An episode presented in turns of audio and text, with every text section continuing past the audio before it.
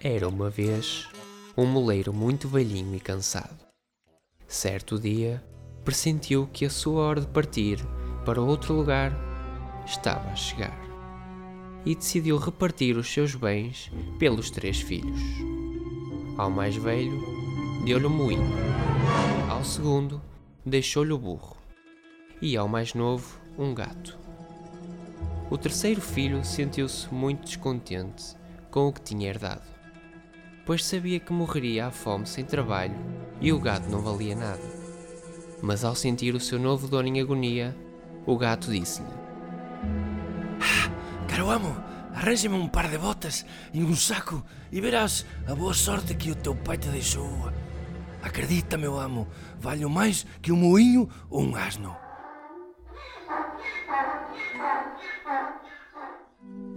Mesmo não tendo ficado totalmente convencido, o rapaz gastou todo o dinheiro que tinha num belo par de botas e num saco para o seu gato. Este calçou as botas, pôs o saco às costas e dirigiu-se a um prado verde. Antes de partir, meteu farinha dentro do saco e algumas folhas de couve. Quando chegou ao prado, abriu o saco e espalhou alguma farinha no chão. Deitou-se ali ao lado, muito quieto e quase sem respirar, fingindo-se morto.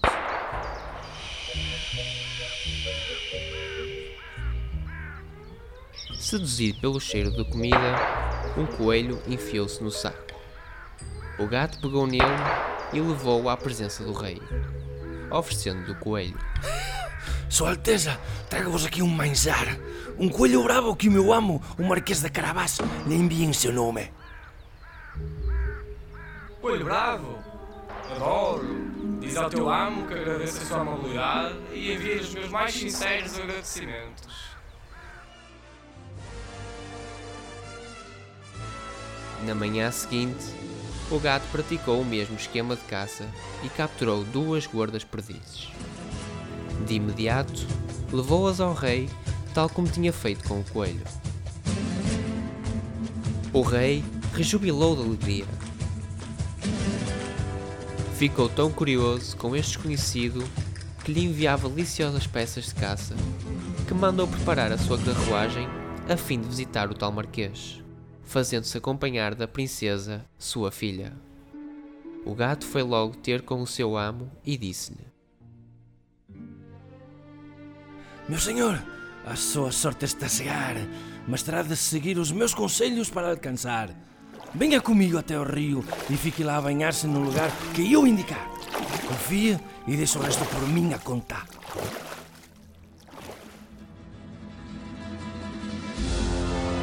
O rapaz fez tudo o que o gato lhe disse. Quando passava a carruagem real, o gato desatou a gritar. Socorro! Socorro! Acudam! O que aconteceu? Parem a carruagem! Dois ladrões roubaram a roupa e os pertences do meu nobre amo. O rei mandou uns servos ao palácio para lhe trazerem um dos seus fatos. Depois de ataviado com as reais vestes. A elegância do rapaz não deixou indiferente a princesa, que de imediato se apaixonou pelo rapaz. Também o rei sensibilizou com o marquês e convidou-o para um passeio. Apercebendo-se que o seu plano triunfava, o gato antecipou-se e chegou antes da carruagem a um campo onde ceifavam alguns camponeses e disse num tom ameaçador: Ouçam, o rei está a chegar aqui. Se não lhe disserem que toda esta pradaria pertence ao Marquês de Carabás, transformo os vossos corpos em banha triturada. Quando o rei passou e perguntou quem era o dono dos campos, os camponeses responderam em coro: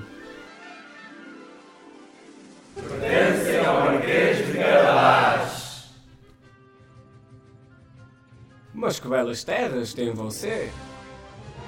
O rapaz sorriu incomodado e o rei murmurou ao ouvido da filha: Eu também era assim tímido na minha juventude.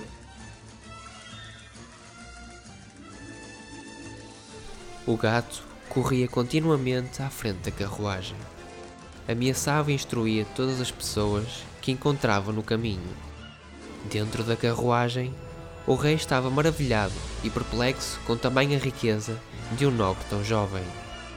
O gato prosseguia na sua corrida. Atravessou uma densa mata e chegou à porta de um enorme e magnífico castelo, no qual vivia um gigante. Este gigante era muito rico e, na verdade, era ele o verdadeiro dono de todos os campos semeados e da mata. O gato, sem perder a coragem, bateu à porta e disse ao gigante: Caro gigante, ouvi histórias magníficas a seu respeito. É mesmo verdade que tendes o poder espantoso de vos transformardes en cualquier tipo de animal? Claro que sim. O gigante transformou-se num leão. Oh, incrível! Mas a verdadeira arte reside em nos transformarmos tão pequenos que ninguém dá pela nossa presença. Por acaso, conseguirás transformar-te num ratinho? É para já. Assentiu o gigante, transformando-se num rato. Perante isto, o gato nem esperou um segundo. Cravou-lhe logo as suas unhas e devorou-lhe uma dentada. Desceu até à porta do castelo, pois, pelos seus cálculos e previsões, naquele preciso momento a carruagem real chegava. Abriu a porta e disse: Sejam bem-vindos, ilustres senhores, ao castelo do Marquês de Carabás. Meu Deus! Mas que exuberante castelo tem o senhor! Peço-lhe a delicadeza de ajudar a minha querida filha a descer da carruagem.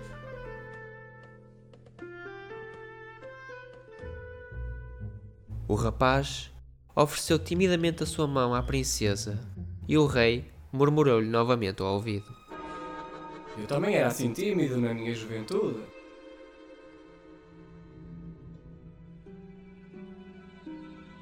Naquele meio tempo, o gato foi à cozinha e mandou preparar um esplêndido e rico banquete com os melhores alimentos e vinhos que por ali havia.